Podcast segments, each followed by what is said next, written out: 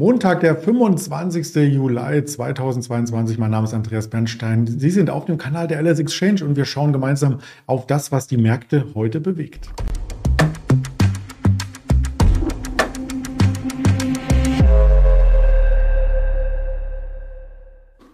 Und natürlich gibt es dazu auch das entsprechende Händlerinterview. Bevor ich unseren Händler Marcel hinzurufe, noch der Risikohinweis, dass alles, was wir hier sagen, reine Informationsverarbeitung ist, keine Anlageempfehlung, keine Handelsberatung. Ja, und damit sind wir auch schon bei Marcel. Hallo nach Düsseldorf. Hallo Andreas. Ja, freut mich, dass wir über den Markt sprechen, der ja tatsächlich heute so ein bisschen Stehaufmännchen spielt. Erst waren wir Minus, dann kam das Gap Close, mittlerweile sogar im Plus. Was ist denn da der Treiber?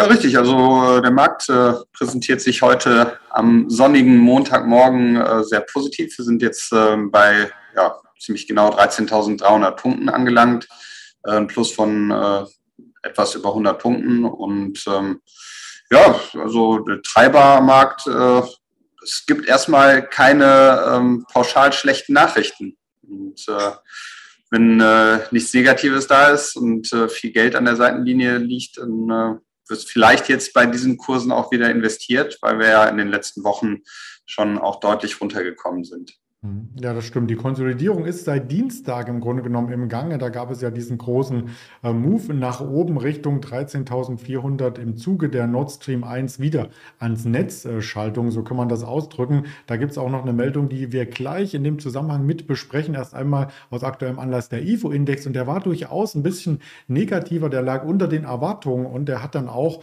noch einmal äh, bestätigt, was wir in den letzten Monaten schon gesehen haben. Die Stimmung trübt sich ein. Genau, richtig. Also die Stimmung trübt sich ein. Das, ja, sah man ja am Aktienmarkt auch äh, deutlich in äh, den Kursverlusten der letzten Wochen. Ähm, es ist aber äh, jetzt, äh, glaube ich, auch ein Punkt erreicht, ähm, also unabhängig vom, vom Kursniveau, ähm, wo die Stimmung mittlerweile überall so negativ ist, dass ähm, da auch immer mal eine, eine positive Überraschung nach oben ähm, gelingen kann.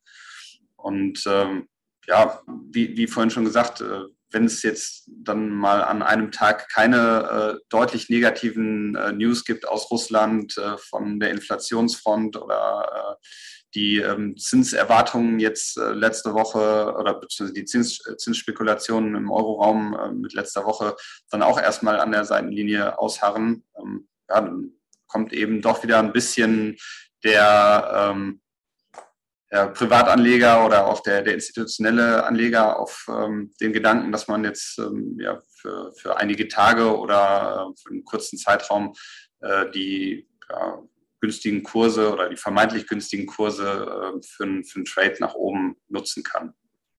Ja, immerhin hat der DAX ja seit dem Jahrestief hier schon, das sieht man im mittelfristigen äh, Zeitrahmen, 1000 Punkte zugelegt, äh, letzte Woche per höchste Kurs und da ist eine Konsolidierung jetzt auf dem Niveau erstmal äh, völlig normal. Wir haben natürlich auch Meldungen, die mit Gas im engeren Sinne auch was zu tun haben, denn die steigenden Gaspreise führen dazu, dass die Versorger in Deutschland ähm, letzten Endes ja auch ihre Lieferpflichten gegenüber Privatanlegern oder Privatkunden und auch Firmen wahrnehmen müssen. Komme was wolle, sonst wäre wäre es ein Vertragsbruch und dann muss teurer eingekauft werden. Das führt dazu, äh, dass sie ein Stück weit mit dem Rücken zur Wand stehen. Ja, der Olaf Scholz, unser Bundeskanzler, musste dafür sogar seinen Sommerurlaub unterbrechen, um dies zu verkünden. Ja, richtig. Da ähm, ist viel Bewegung am Energiemarkt, auch die letzten Jahre schon mit, mit der Energiewende überhaupt. Ähm, also das, was äh, vor zehn Jahren mal als Witwen- und Waisenpapier genannt wurde, RWE E.ON, ähm, die man sich einfach blind ins Depot legen konnte und ähm, ja, man sich keine Sorgen darum machen musste, was mit der Anlage passiert. Ähm, das ist jetzt nicht mehr, also es ändern sich äh, eigentlich monatlich ähm, oder zumindest jährlich die Vorgaben, die die Energieversorger einzuhalten haben mit Abschaltung der Atomkraftwerke, äh, Braunkohle soll zurückgefahren werden, ähm, neue Energien, Investments ähm, stehen da an der Tagesordnung. Und ähm, nichtsdestotrotz kommt immer wieder von der Seite dann ja eine neue Hiobsbotschaft dazu, ähm, die es den Energieversorgern im Moment schwer macht. Und jetzt hat es äh, Uniper besonders getroffen durch ähm, die fehlenden äh, Gaslieferungen aus Russland oder die reduzierten Gaslieferungen aus Russland, ähm, können die ihren Verbrauchern, also die verkaufen ähm, das russische Gas natürlich mit einer äh, relativ kleinen Marge an äh, ähm, Gas, äh, an, an äh, Stromversorger, also an äh, große ähm, Zwischenhändler. Und ähm, ja, Uniper hat eben bestehende Verträge zu festgelegten äh, Gaspreisen und ähm, jetzt kommt das Gas aus Russland nicht mehr. Jetzt müssen sie es am Markt für äh, teures Geld zu den äh, extrem gestiegenen ähm, ja, Marktpreisen erwerben. Und ähm, das hat die Uniper in eine extreme äh, Schieflage gebracht. Die mussten jetzt äh, Staatshilfe beantragen, weil äh, ansonsten der Fortbestand des Unternehmens oder des Geschäfts nicht mehr sichergestellt gewesen wäre. Und ähm, ja, das kann sich Deutschland nicht erlauben, dass der, der größte Gashändler oder das größte Energieunter eines der größten Energieunternehmen in äh, Schieflage gerät und dann ja auch die äh, Folgen unabsehbar sind. Und ähm, ja, dann ist der deutsche Staat äh, mal wieder eingesprungen, hat äh, gesagt, ja, wir ähm, beteiligen uns mit 30 Prozent äh, an dem Unternehmen, äh, stellen gleichzeitig eine ähm, Bürgschaft oder eine, ja, Kredite über 7,7 Milliarden Euro zur Verfügung, die wir aber in Aktien zurückgezahlt haben möchten. Und ähm, diese Aktien äh, eben im Abschlag von 25 bis 50 Prozent zum Marktpreis dann, wenn äh, das Geld in Anspruch genommen wird, ähm, bei uns ins Depot gebucht haben wollen. Und ja, das ist ähm, eine extreme Verwässerung für die Aktionäre. Ähm, dementsprechend ist die äh, Uniper-Aktie am Freitag und auch heute ähm, bei, den, bei den schwächsten Werten in, äh, im DAX bzw. in äh, den großen Indizes. Ähm, da ist auch erstmal kein, kein Ende in Sicht, weil äh, niemand weiß, wie es weitergeht mit äh, den russischen Gaslieferungen. Ähm, keiner weiß, wie viel äh, Kredit jetzt in Anspruch genommen wird, wie weit die Aktien verwässert werden. Und ähm, ja, da sind die Anleger, glaube ich, ganz gut beraten, wenn sie erstmal an der Seitenlinie aushauen und erstmal äh, abwarten, was da noch passiert. Das haben wir ja schon bei mehreren Staatseinstiegen jüngster Zeit gesehen, ähm, zum Beispiel bei Natui oder äh, das Thema Lufthansa oder auch wenn man weiter zurückblickt, Commerzbank. Ähm, meistens kommen die Aktien dann nicht mehr auf das Niveau zurück, äh, wo der Staat geholfen hatte. Ja, richtig. Äh, das sind immer äh, große Verwässerungen. Auf der anderen Seite muss man natürlich auch sehen, ähm, bei den meisten Unternehmen, wenn der Staat nicht eingesprungen wäre, wäre für die Aktionäre gar nichts übrig geblieben, weil ähm, ja dann kurzfristig Insolvenz hätte angemeldet werden müssen. Äh, von daher ein lachendes und ein weinendes Auge wahrscheinlich für Uniper-Aktionäre. Ähm, aber es ist für die Zukunft natürlich kein also nichts, wo, wo man jetzt in die Höhe springt und sagt, jawohl, äh, jetzt haben sie erstmal wieder Geld zur Verfügung. Ja, so muss man das interpretieren. Danke dafür. Und lachendes und weinendes Auge gibt es auch beim nächsten Thema. Das weinende Auge ist in Richtung Affenpocken gerichtet, äh, denn ähm, das ist international immer noch nicht ähm, wieder eingeebbt, das Thema. Und das lachende Auge ist vielleicht dann für diejenigen, die einen Impfstoff entwickeln und dann äh, damit ihre Umsätze entsprechend steigern können. Genau, also Bavarian Nordic ist äh, die Aktie, über die wir jetzt sprechen, ähm, ist, glaube ich, äh, am Markt im Moment ähm, das einzige Unternehmen oder eines der ganz wenigen Unternehmen, die speziell auf den Affenpockenvirus äh, ausgerichtete Medikamente oder Impfungen anbieten.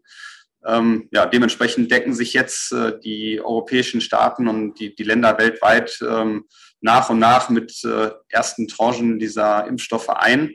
Ähm, die WHO hat jetzt gerade am äh, Wochenende auch entschieden, dass, äh, wie haben sie es ausgedrückt, äh, Not, die Notlage ähm, Interventions, na, also es ist auf jeden Fall jetzt eine, eine Notlage eingetreten in äh, diesem Affenpocken, ähm, mit dem Affenpockenvirus.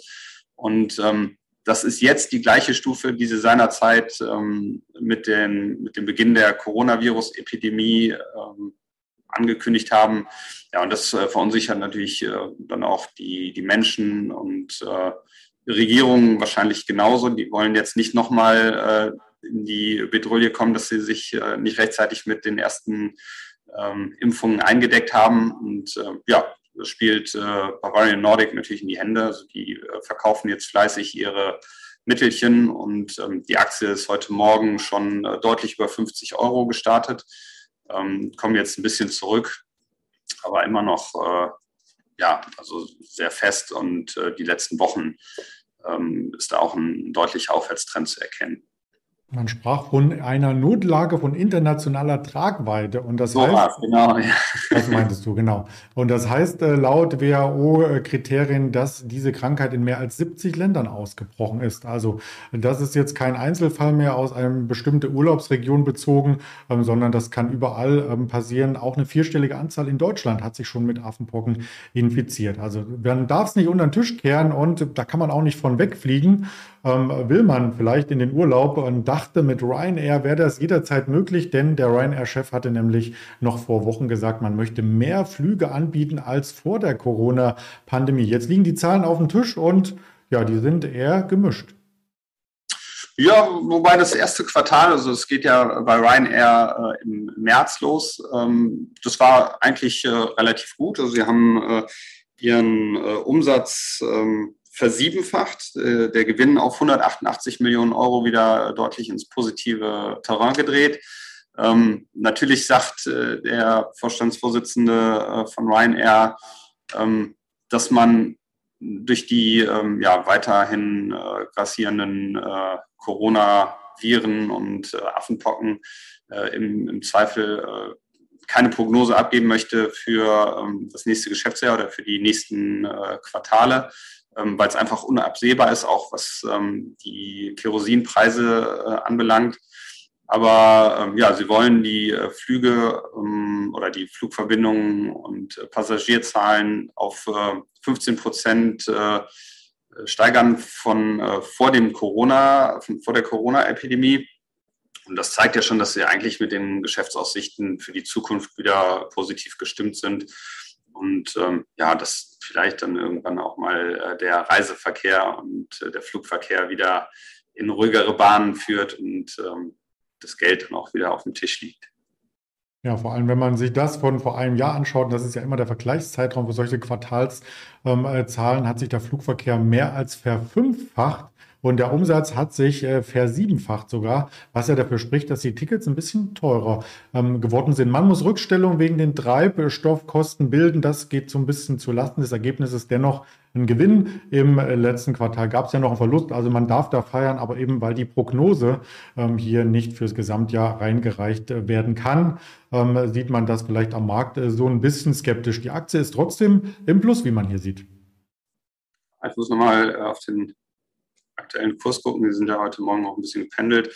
Genau, der dreieinhalb Prozent im Plus jetzt äh, bei uns und ähm, ja, das ist ja für einen äh, Standardtitel eigentlich schon äh, eine ganz ansehnliche Performance.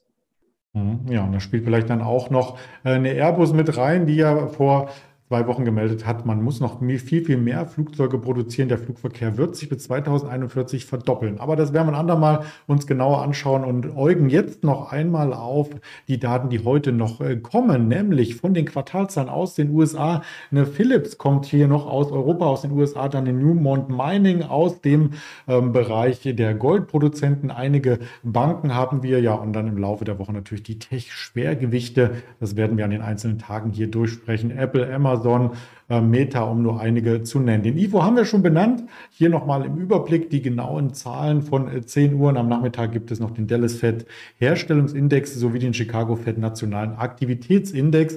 Weitere Informationen natürlich auf den Social Media Kanälen der Alice Exchange. Damit sage ich ganz lieben Dank für die Informationen an dich, Marcel, und bis die Tage.